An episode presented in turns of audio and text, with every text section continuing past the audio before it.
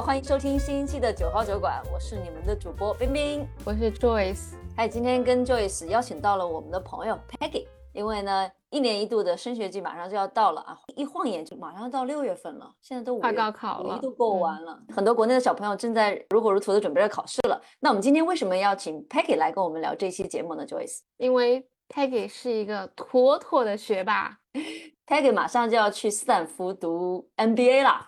所以我们先恭喜一下他吧，恭喜拿到 offer，恭喜恭喜！然后要去斯坦福。然后 Peggy 现在在国内酒店隔离，对吧？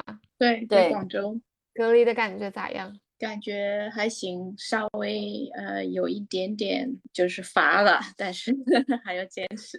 你知道学霸的隔离什么样子吗？他才隔离回去第二天、第三天。我昨天跟他视频的时候，我说你在干嘛？看起来挺忙的样子啊。他说我在看一个 webinar，看一个线上的研讨会。我的妈呀，给自己准备了很多事儿吧？最近隔离？对，还没有开始玩呢。就学校一些事情还是挺多的，要要准备。那你是几月份开学？呃，学校开学是七月初，但可能就提前一个星期的样子去那边准备一下。但是这个疫情很不确定，所以只能走一步看一步。那既然是学霸，对吧？我也是一个有学霸男友以及前男友的人，什么感受？Joyce 跟。啊，学霸谈恋爱，跟学霸谈恋爱就是觉得学霸特别聪明，能够化解生活中大大小小的事情，而且学霸比较理性吧，就遇到了什么谣言，他不会轻信，他会先上网搜一搜，然后再告诉我这是谣言。哎，我觉得这个也是有同感的。呃，我们上一期不是说了，我们身边有朋友是在生病嘛？然后我们几几个朋友不同的反应，像我的反应就是啊，我有时间我都去照顾照顾他的家人，然后都去看看他。然后 Peggy 呢是开始查资料，给他去找，哎，有没有办法我申请一些呃政府补助，或者有没有办法怎么样申请一些保险，就是非常的理性来去处理这些事情，来去提供这种帮助。时候我就很比较夸张的时候，就比如说得了一个什么小病，然后我就说不行，我要死了。然后 Simon 就会去上网真的去查这资料，他说。就是去认真的去查，他就会说你这是死不了的，然后跟我讲里面 所有的原理和细节，他就说你这就是一个小病。对，要去求证这些知识吧，去有自己的一些思考和总结。哎，我觉得扯远了哈。呃，Peggy，你来介绍一下你自己吧。这这些年一路升级打怪，成为学霸的这些经历，我感觉你学霸之路很从小时候就开始了，是不是？没有没有没有，过奖了。大家好，我叫我叫 Peggy。然后我呢是，他们都有点夸张啊。我其实是中国土生土长长大，嗯，我妈妈是老师，可能有一定的影响。然后从大概是从初中开始，她虽然没有给我太多直接的压力，但是作为一个老师的呃教师子女，嗯，所以可能会在学习方面稍微比较上心。然后我也比较幸运，在性格方面就可能比较比较容易专注，这也是一个学习的。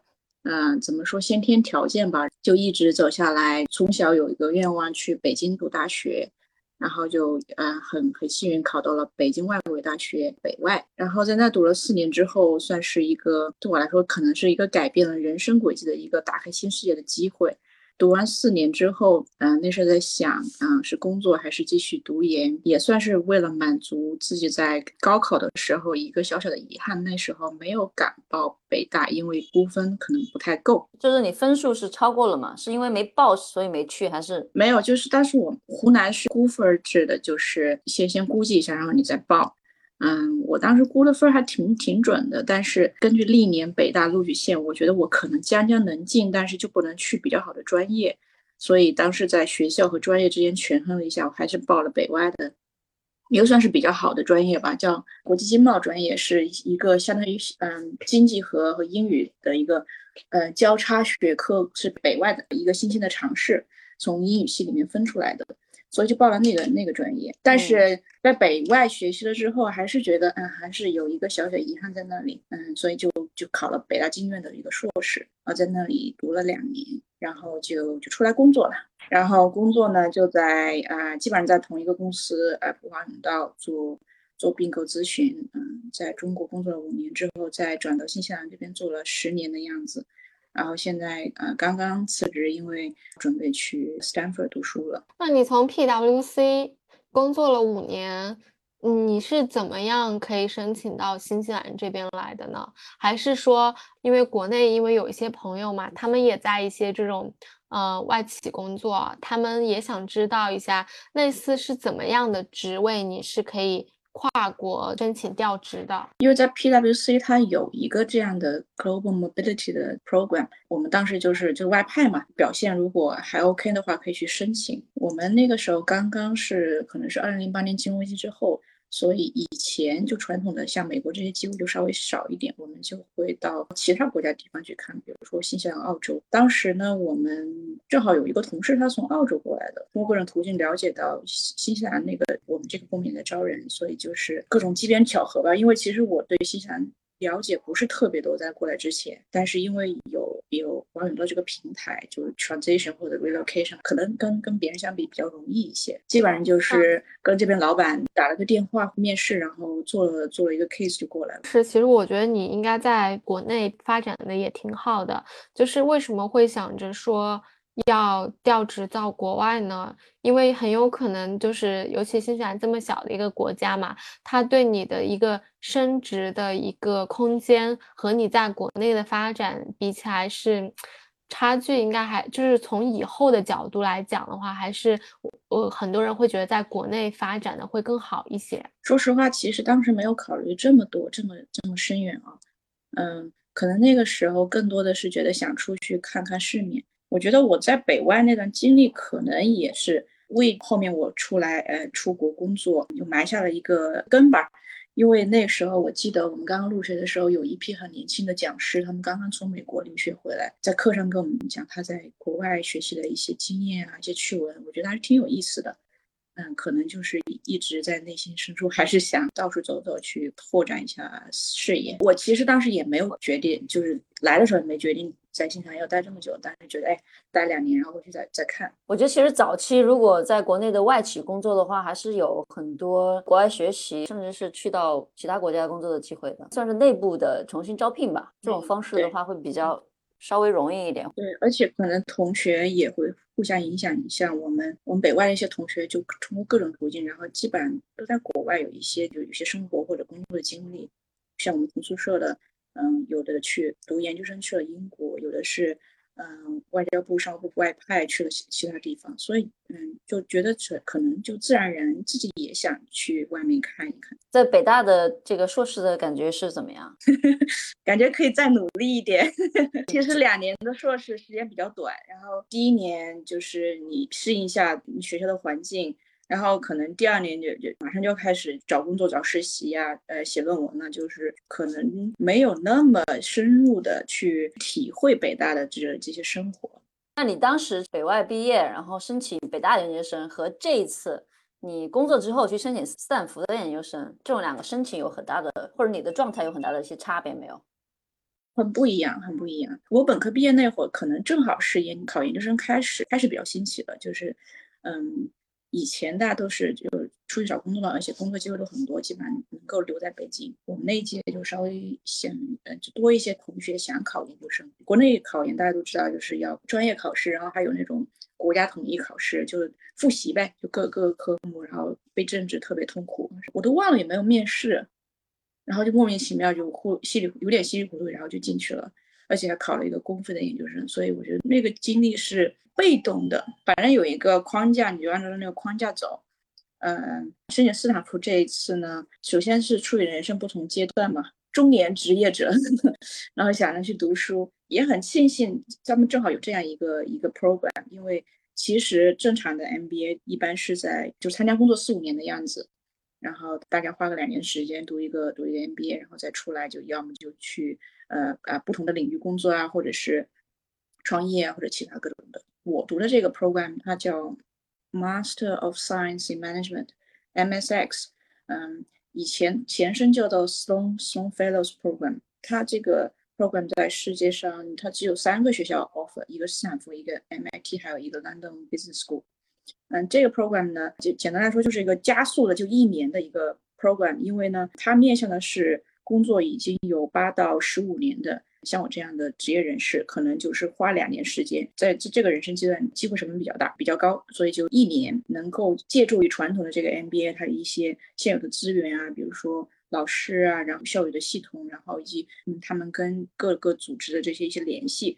所以我们参加这个 program 也能够利用到这些资源，然后就是呃一个一个比较快的这个十二个月的一个学习期间吧，尽可能的实现一些职业上或者是呃人生规划上的一些一些改变。所以这个申请呢，第一是你肯定是你有这个需求，然后会去找这些 program。我也是通过自己的一些 research 啊，就碰巧碰巧发现了他们，然后觉得非常能够符合自己在当下的这样一些想实现。改变这个目标吧，然后就是做研究啊，就觉得自己哎，其实按我背景呀，可能可能也能试一试。有时候也不要，其实也不要想太多，因为这些学校来说，你可能觉得有时候你觉得就是不可及啊什么的，但是你多去听一听一些故事，跟之前的校友聊一聊，有时候你觉得哎，其实也没有离那么远。有了这个信心之后，就开始申请啊，就呃准备资料，然后大概花了大半年时间啊，包括准备一些 GMAT 考试啊，自己的 CV。写 essay，然后找一些比较好的推荐人写推荐信，那块也是会花很多时间，然后就嗯递交申请，再经过面试什么的，所以是一个比较繁杂的一个过程吧。你刚才讲说是你觉得这个课程比较适合你，就是改变人生现在的一个目标，那我想知道一下，就是你你是怎么样忽然间就觉得说。你人生的目标需要改变了。其实你之前的这个职位的话，相对来说是比较 stable 的，而且的话也做到了一个比较好的一个 title 吧。那是什么样的契机会让你觉得说，OK，我需要改变我现在的生活，或者说我要进入人生的下一个阶段，实现另外一个目标？其实不是一个就是突然突然觉醒的一个一个事儿。嗯，在 PWC，如果大家比较熟悉四大就。就知道这个这个阶梯是非常明显的，道路非常清楚，从一直到什么年纪，嗯呃多少年经验，你能走到哪一步，能拿到什么样的 title。我其实很久我就知道自己不想去做做 partner，觉得嗯就是每年背着要 meet budget，每年的 budget 还比去年的 高这样的这样一个事儿，我觉得是一个比较痛苦。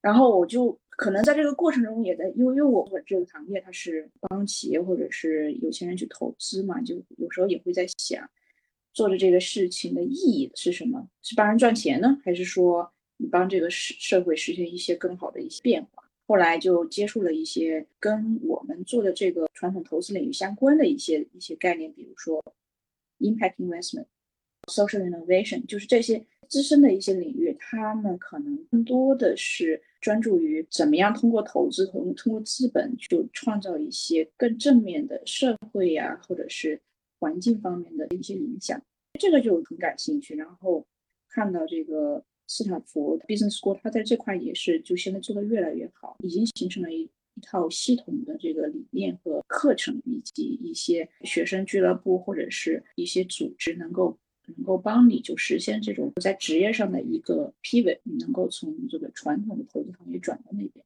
所以我觉得这也是一个很好的很好的契机。当然呢，可能疫情也是一个催化剂，就觉得哎，人生太不确定，生活太不确定，所以要把握当下。可能也有部有一部分中年危机的成分吧，就各种因素的影响，最后在下定决心，在去年应该是去年年初开始做的这个准备工作，嗯。所以不是不是说一拍脑袋就出来的事儿。Maggie，你当时在 Star 工作的时候，虽然是在新西兰哈，跟国内的节奏不太一样，但是这边也是真的非常的忙碌。他们平常都要工作到深夜十一二点，甚至后半夜。你在申请的过程又经历了半年多，那你怎么样去去利用你的时间呢？是不容易啊。我记得我后来就找了一些怎么说呢，就挤时间的方法吧。就比如说要考 GMAT，要准备 GMAT，我就会每天。嗯，我发现早上这个这段时间就特别有效率，我就会早起一个小时，然后这样早点到公司，呃，在一个会议室里看看一个小时或者半个小时的书，每天坚持下来，这个时间累积起来还是挺可观的。对，就是做好一个计划，然后不拖沓，然后去实实行就好。这里我觉得他挺牛的，因为养狗嘛，每天早上都跑步，然后每个周末要健身，还要去打网球。所以又很忙，要学习，要工作，然后还有时间健身，晚上还得喝酒啊，你知道吗？都不耽误，时间管理真的特别的好。对，时间管理专家。你形成一个 routine 之后，你觉得没有那么难。对，狗比较痛苦，因为因为我要早起，他也要早起，没事情就会去遛。我也是每天早上六七点就去遛狗。其实对狗来说，它有一个 routine 的话，它其实也挺开心的。嗯，那你刚才说，就是你开始准备了之后嘛，像有一些你说到的推荐信啊、写 essay 啊，我其实挺好奇，写推荐信的话，你是找同事写吗？还是说你找呃在之前国内读书的时候，北大的一些教你的老师啊？主要的话是找谁 refer 你的呢？其实学校它会有一些规定。嗯，基本上会要求一个一份推荐信是来自于你的呃现在的顶头上司，因为对你来说是最熟悉、最有话语权。然后另外一个推荐人你就可以稍微多一点的这个浮动性或者是可能性。我两个都是找的 PwC 新西兰这边的，一个是呃就现在的顶头上司，也也是我们的叫什么 coaching partner。然后呃另外一个是我呃以前那个 team 的一个老板。我看也有同学会找。就比如说以前呃，甚至他认识的这个嗯，这个学校的一些校友，我觉得这也是很有话语权的。如果你碰巧你跟那个校友比较熟悉的话，然后他又也有可能会找以前学校的教授，都是都是有可能的。嗯，但是这个推荐信从什么角度嗯怎么写，还是挺花脑筋的。找这两个推荐人人，你肯定是想从不同的角度去体现你这个人。来提升你自己作为一个 candidate 能够满足学校他才想招人的这各个方面的一个要求吧。所以你在请这个推荐人写推荐信的时候，你会跟他先谈好要从哪个角度去写？对他会给他一些 soundbite 这样子。对对，会给他一个 prompt。嗯，那他应该是从。招生的一个 brief，就是说他 brief 会说我们想要什么样的人，然后我们秉持怎么样的价值观，然后从这里面提炼出觉得学校要什么样的人，然后再从要的点去写。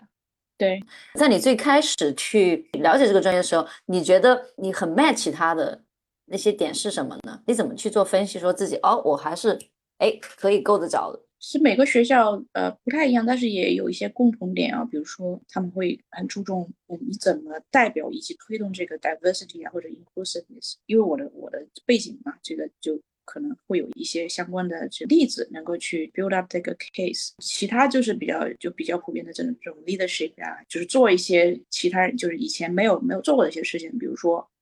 在呃，在工作中或者是工作外，去成立一些什么组织，呃，去呃搞一些什么活动啊，这些都可以写。其实学校都会有比较详细的这个四个方面、五个方面、六个方面这种，他们对这个他们想找的这个人的一些 characteristic 的都会有一些比较详细的这个说明。还有一点就是，我个人觉得非常有用的就是，你大概圈定了几个呃学校以及你想申请的这 program 的时。之后，你可以去找一些以前的校友，毕业了或已经在读的。我呢，就直接通过 LinkedIn 跟这些人发信息，他们都很乐意回答问题，甚至跟我就是开个视频会，就大概聊一聊。我觉得都是都是很有用的。哦，这些人你之前都不认识的，直接是 LinkedIn 去叫。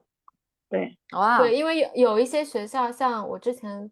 去澳大读的时候，他甚至这个 program，他的负责人会在你申请的时候就帮你介绍已经读过这个课程的人给你，然后听听他们的 feedback，这样子。嗯，哎，那你现在已经知道你的同学都是谁了吗？你现在都有认识同学吗？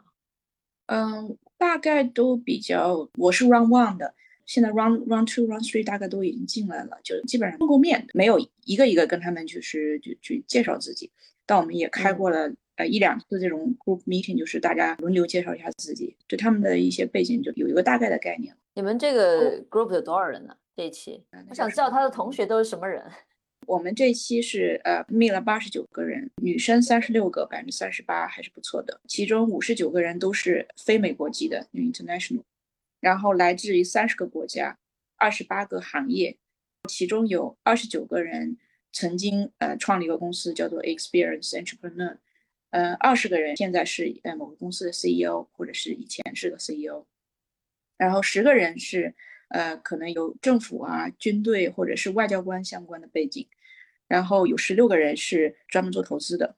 那你们老师知道了吗？就是教你们的这些老师，然后在你们老师当中有多少呃百分比例是女性呢？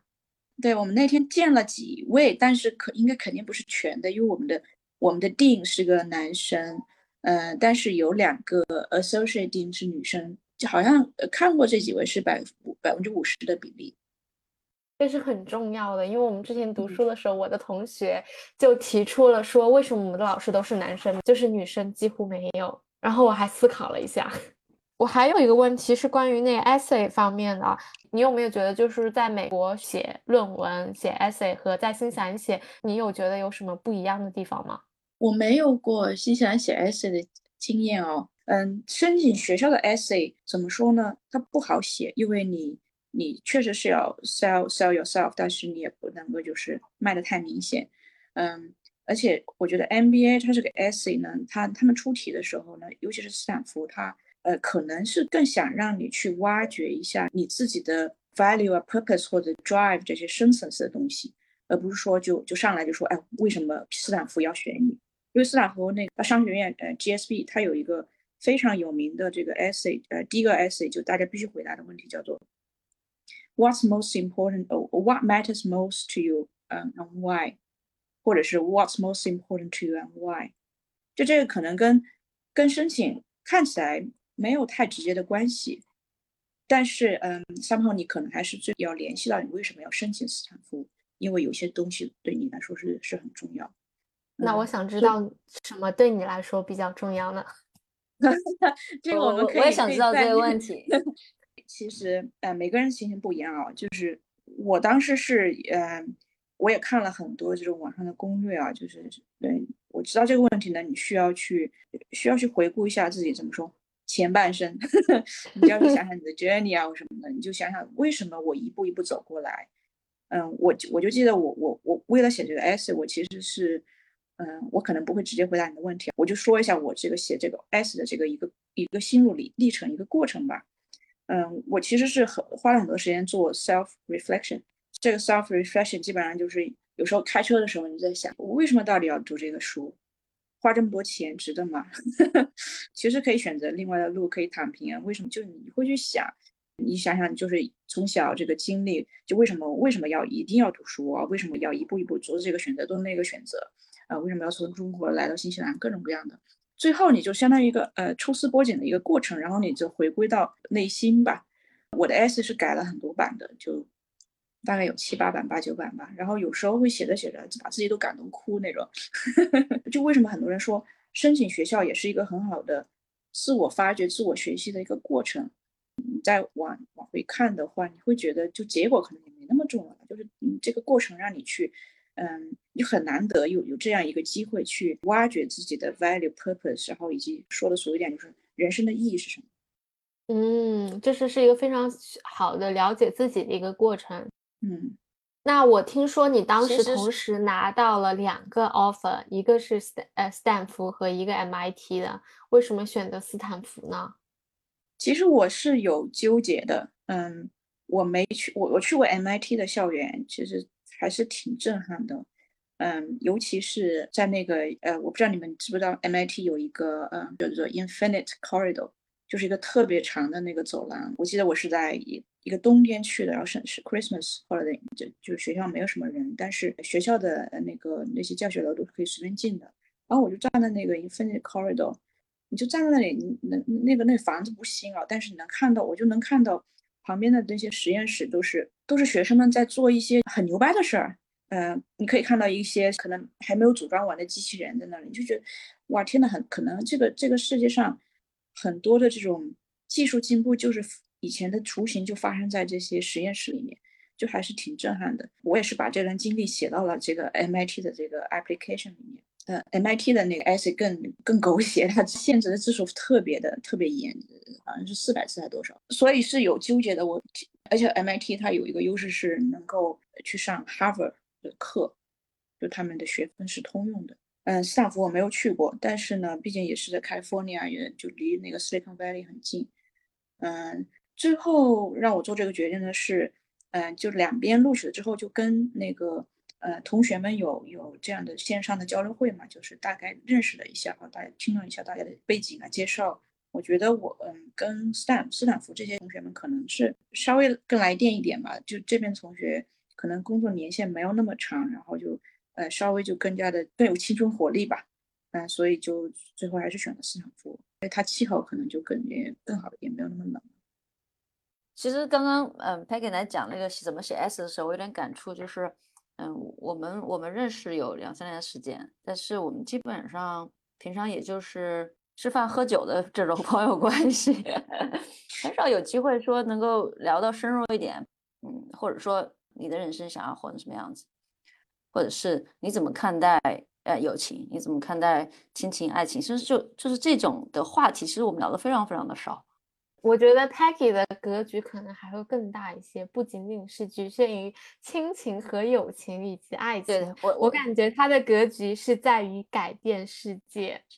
对，在世界，在环境，在人 类。没有。GSP 它有一个，它的他们的口号是什么？Change people, change organization, change the world。Peggy，我懂你，因为我之前是在 Social Enterprise 工作过。当然的那个 essay 我没有特别的简单明了，就特别 straightforward 去去回答那个问题。我是回顾了我的 journey，就是说我为什么要，嗯，我还是跟你们分享一点。为什么？嗯，首先呢，我我就我就讲到一个经历，是我读完初中之后，其实面临一个选择，就是要去考中专还是还是读高中。然后在我们那个时候呢，呃，可能 default 是读中专，因为。作为教师子，爸妈想让我就接他们班，就去教书。就我差点去去读了一个师范中专，然后出来就就就教书了，像我妈一样。然后当时我那个时候，我就如果你读了中专，如果你读中专、斯坦福或者 MIT，就失 去了失去了这么一个优秀的候选人。因为我知道这是对我，这是跟我的安排。因为我还有个弟弟嘛，然后那个时候就一直就父母觉得，哎，让弟弟去读高中黄金大学，因为，呃，确实，呃，读高中间大学也是也是挺贵的，家里可能负担不过来。我一直也觉得这个这个安排没有问题。然后突然到报考的时候，我就觉得，哎，为什么为什么我要读读中专，他要读高中呢？然后就就突然就是不知道从哪来的一股，呃，一股劲儿吧，我就我就要跟家人嗯对着干，然后就。一定要读高中，不管家人怎么劝。我记得我我父母把把我爷爷都叫过来，就是说，哎，为什么就是不能听父母这一次什么的。然后我还是比较那个时候我就比较 stubborn 吧，然后就最后家里人还是咬咬牙把我送到了高中。可能也是因为有这个压力，在高中的时候就是还是学习挺努力的，就基本上除了睡觉都用来学习了。对，然后就一步一步走到这。我的 essay 其实是以很多不同的场景，就有一个场景就是。我回到了中学，就报志愿那一天，就就讲这两个选择这个 struggle，然后我怎么跟家里人这个较劲儿，嗯，然后另外一个场景就是到北大了，我在北大学的是经经济学，其实我一直对经济学都挺感兴趣的，就现在回想来，你像一个从从湖南，就大家可能都不太知道的地儿出来，然后就懵懵懂懂的读了，呃，念念了个高中，然后去北外开了个眼界，其实我对我对北外的那段经历也是非常的非常的感谢，然后就。突然有一天能够把自己放，就是就来到了那个未名湖畔，然后还能跟跟同学就讨论讨论经济问题，这种觉得也是，就人生你可能真的不去试，你就不知道会有什么样的可能。所以一旦你去打开了这些可能性，然后 open new boundary，然后你发现你其实自己也能够有更多的 impact，就是这是一个这是一个循环的过程。第一，你能成就自己，就是能够做更多的事情，嗯，接受更多的挑战，你能够发现自己有有更多的可能。然后一旦你有了这些知识、knowledge、skill，然后而且你的经验更加丰富之后，你能发现你能够给身边身边的人，不不，我们不说对社会能够带来多大的影响，对身边的人和事和甚就或者是你在这组织能够带来一些更大的影响。所以就回到一个 making positive impact。Through education，就是你自己不断变好，然后你能够给这个社会带来更好的影响。所以就回到通过这些故事，就联系到为什么要去斯坦福。就是在这个我现在人生这个阶段，我觉得我第一，我在投资方面有这样的一些经验，然后我也想嗯有一些有一些 positive impact。然后斯坦福它又有这样的一些个学习的资源和这种嗯学校 connection，能够能够帮我实现。嗯，相当于一个催化剂或者是 accelerate，所以我觉得就你你就把这个故事给说圆了，make perfect sense。对，非常有逻辑的故事，就是先从自己一点点怎么走过来，一些小的 impact 传递给身边的人，然后可能借助斯坦福的话，你可能会能再做出一些更大的、更积极的一个 impact 给整个社会以及可能整个世界吧。总结的非常好，格局打开。呃，对未来的一年的斯坦福的学习有什么期待？对接下来毕业之后有什么样的一些安排或者会回国吗？还是留在美国？还是回新西兰？还是去别的地方？就是我听我们跟那个学姐师兄们就都有聊过，其实十二个月非常快，会很忙。可能最大挑战是怎么样安排自己的时间，以及。确保有足够的睡觉的时间，比如说六个小时的样子。所以这一年就就全身心投入学校里，就尽量不要挂科，然后好好好毕业，然后能够就是嗯，就像现在这个阶段啊，现在准备的呃嗯，准备五月六月的这个阶段，我觉得就就要先定好，就是两三个 objective，然后就。嗯，不管是选课，然后还是参加一些社社团活动，都要围绕这几个 objective 去计划，要不然就是真的是会 lost，会 overwhelmed。然后毕业之后呢，就没有太具体的计划，其实是比较 open 的一个状态。嗯，有可能就如果那边有有合适的机会，比如说也能够呃参与一个 impact investment fund，嗯，我觉得我也可能可以去试一试。如果是有机会回到新西兰，嗯，当然嗯也是很开心，因为毕竟还是挺喜欢新西兰这个地儿。回国的话也是也不排除，因为我想做的这个领域可能在国内还是比较比较稍微新一点，嗯，所以可能更有一些机会。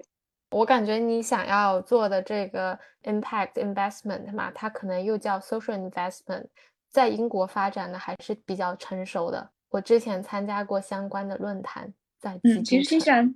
新西兰做的也挺好的，对对对，新西兰挺好，就是但是相对来成熟的话，还是可能英国那边会成熟一些，然后香港其实那边也挺多。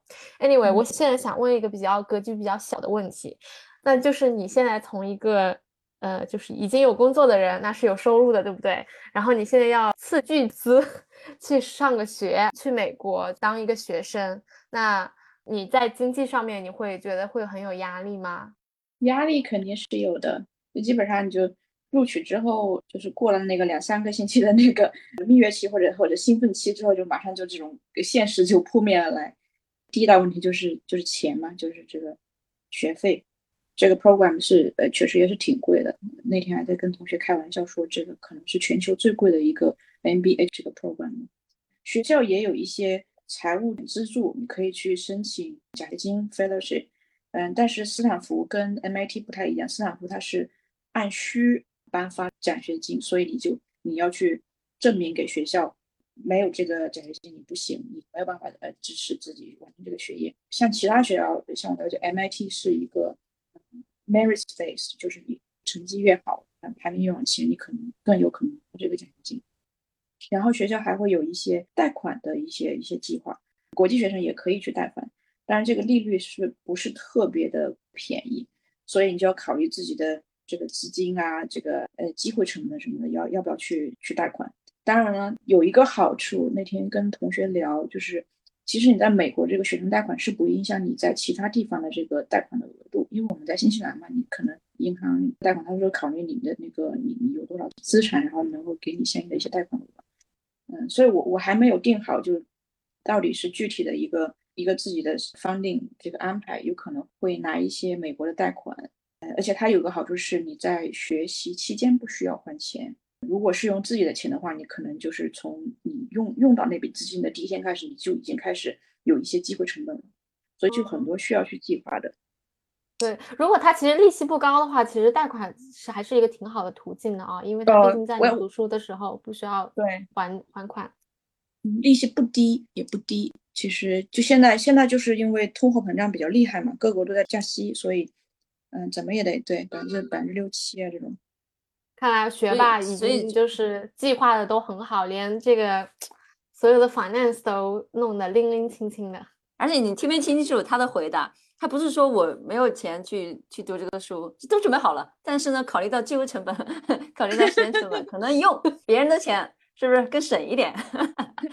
我觉得就是在申请之前，你去还是去了解一下，就是学习学校网站都会有很详细的信息，有什么样的这个 financing，嗯，学校甚至还会有一些贷款呃 forgiveness pro program，就是说你可能贷了款之后，如果你毕业之后你从事行业啊，或者是呃能满足一些什么条件，学校甚至可以帮你把这个贷款给呃 waive 掉。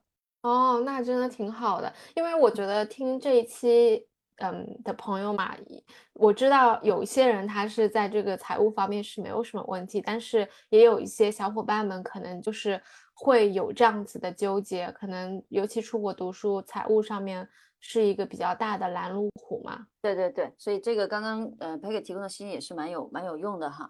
嗯，我知道你还有一个小梦想，就是以后要想开一家咖啡店，是不是？是不是每个女生都有一个梦想要开咖啡店？对我其实更想在咖啡店的后院那个烘焙厂烘一烘豆子，然后前面接客就让我的朋友们去去负责吧。对你要是考虑在新西兰开的话，我还都愿意的。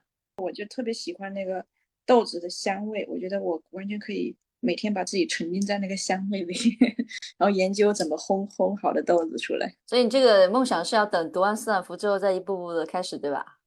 对对对，而且这个咖啡店也可以帮他把它给这种 sustainable 啊，或者或者是呃 positive impact 联系起来。比如说，我们可以保证我们的这个 green bean 的供应啊，完全是这个 sustainable 的。现在咖啡供应链上很多也有很多问题，就是比如说剥削劳工啊，嗯，就是还有一些很多地方因为气候条件，咖啡的产量也是巨降，就是很多不确定性，所以我们还是有文章可以做的。嗯，我觉得现在很多就是在计算那个 sustainability 的时候，他会去算它的 carbon emission 吧。比较重要的，好像也是有一个就是水的使用量，对吧？嗯嗯，那就涉及到了在哪里种咖啡，可能需要少一点水，这也是一个可以解决的办法，是吗？指标之一吧，觉得现在还是还是一个大的趋势的。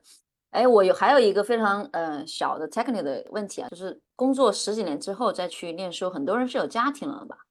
那怎么去平衡这个家庭和学习和工作的这个关系？很多同学其实都是要拖家带口过去的，我觉得这不是一个去出去读书的一个壁垒或者障碍，因为学校也会有很多支持，比如说住宿，你想想一个家庭他可能也就住一个 apartment 或者是稍微大一点。然后一个 single student 可能还是自己要有自己的一间房，要有有厨房，要有各种各样的设备，所所以它这个呃相对成本是就平均到每个人的成本也是比较低的。然后嗯学校里也会有 kinder care，就是这种 child care 这些设施，还有作为这个 partner，很多人是可能是辞职过去的，但是他们就能在这个斯坦福或者是其他学校也能听听课啊，或者是参加一些什么什么组织，就他们不会觉得无聊，啊，甚至有的人就是。就完全可以异地工作，因为我知道有好几个同学，他们的他呢都是陪着过去，但是可以在那个地方为为其他的为他们现在的雇主工作。我非常喜欢他第一句回答，就是有家庭这个事不应该是一个壁垒或者是障碍，就非常正向的一个思考方式吧。我甚至知道有的有的同学，他可能就是比如说丈夫先申请这个 program，读完一年书之后，然后。妻子觉得这个也非常好，然后她通过一年时间的准备，然后等丈夫毕业，她又可正好被这个 program 录取了，就好几个这样的例子。啊，我感觉我们聊完这一期，我就准备要去读个书了。最后一个问题，就是因为考虑到六月份有高考嘛，我想就是说，最后 Peggy 跟广大的考生群众们有没有什么想要说的呢？高考离我有点遥远了。嗯想一想，就是他们有个回忆一下呀，对对，他们选专业的时候，其实那个时候是会很迷茫的。对，其实是特别迷茫的。而且我，但我觉得现在的小孩他更清楚，跟我们那个时候相比，更清楚自己想要什么。因为各种信息啊，然后或者他们接触东西都会就更更加多元化一点。还是还是要找到自己感兴趣的事情嘛。嗯，我觉得我那个时候是是比较，算也算是比较 lucky，就就是。嗯，懵懵懂懂就找了这个，说经济相关，然后还有学学了一些英文什么的，觉得挺喜欢的。嗯，我觉得就是要在兴趣和自己擅长的这些这个事情之间找到一个交叉的点，然后一个方向，然后就大胆去追就好了。其实不要低估自己的潜能。嗯像谷爱凌说嘛，叫最大的遗憾是你不去做，你不去 dream。嗯，那冰冰明天也去申请一个学校吧。回到呃 Peggy 刚刚最后提的，能够尽早去发现自己的兴趣，或者知道自己想要什么，这是一件非常，我觉得是件非常幸运又很幸福的事情。很多人也要可能要终其大半辈子或者终其一生都在去寻找这个答案。这个寻找或者有些人早或者有些晚，这并不是一个坏的事情。可能人生最终的意义，也就是在追寻自己，了解自己，或者这就是终极的意义吧。那还有就是我们。嗯，很多时候会说自己是学渣，身边的朋友是学霸，我觉得这个也是只是一个称呼而已。在国内很前几年比较红的一本书叫《终身成长》嘛，我知道很多朋友都在读，我也读过。它里面非常重要的一个概念就是讲一个成长型思维和一个固定思维的一个 mindset。接还给最后一句话就是不要给自己设限，无论你的学历有多么的高，但我们生活的过程中每天都有机会去成长，每天都有机会去尝试。你在什么样的年纪都可以去学习新的东西，我就觉得。这就是一个非常酷的、非常值得一直去做下去的事情。